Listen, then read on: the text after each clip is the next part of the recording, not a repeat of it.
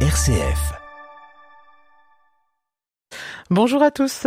Chantepage est une librairie coopérative spécialisée dans la littérature pour la jeunesse et adolescente située dans le Trek à Tulle, en Corrèze. Dix années que les libraires mettent un point d'honneur à défendre une littérature de qualité. Il est important que tout le monde se sente à l'aise dans cette librairie puisque le bien-être favorise l'envie d'aller vers les livres, de les toucher et de les sentir. Au premier étage, vous trouverez un joli rayon de loisirs créatifs, des basiques jusqu'aux livres d'activité. Alors vous devriez trouver votre bonheur dans cette librairie. Et justement, on est accueilli par Claire Fontanelle, libraire. Bonjour. Bonjour. Claire Fontanelle, ça fait dix ans que vous officiez dans cette librairie. Quel est votre sentiment aujourd'hui d'accomplissement? Dix ans, euh, oui, dix ans. J'ai l'impression d'être grande. C'est un peu comme les enfants, vous savez, dix ans, c'est quand même pas rien. Et depuis dix ans, on a vu grandir beaucoup, beaucoup d'enfants. Et c'est un vrai bonheur de les voir aujourd'hui évoluer dans une autre littérature. Ils sont partis avec des petits cartonnets, puis aujourd'hui, ils sont sur du roman ou, du manga ou de la BD. Et, honnêtement, c'est un vrai bonheur de les accompagner dans la lecture.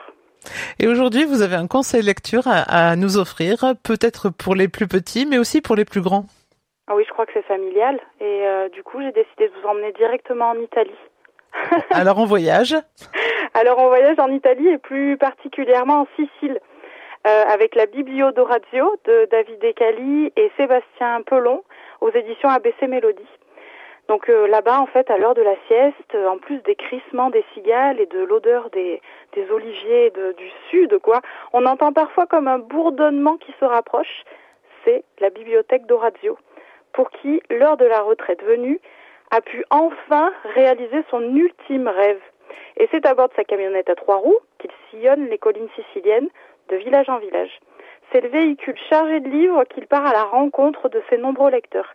Et que l'on soit enfant ou adulte, Orazio vous trouve toujours le roman qu'il vous faut.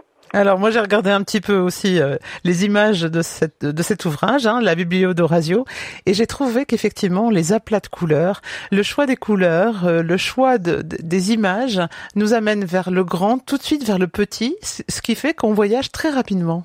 En fait, on est en plein cœur de la Sicile, mais vraiment, on, re, on ressent la, la chaleur, la douceur de l'Italie aussi, toutes ces couleurs, la lumière. En fait, il y a beaucoup de lumière aussi dans cet album. Et puis les personnages qui sont hauts en couleur. Mais je crois que c'est quelque chose qui est propre aux éditions ABC Mélodie, qui veut toujours valoriser l'image et nous plonger directement dans le pays ou la ville euh, dans lequel on voyage au travers de l'album.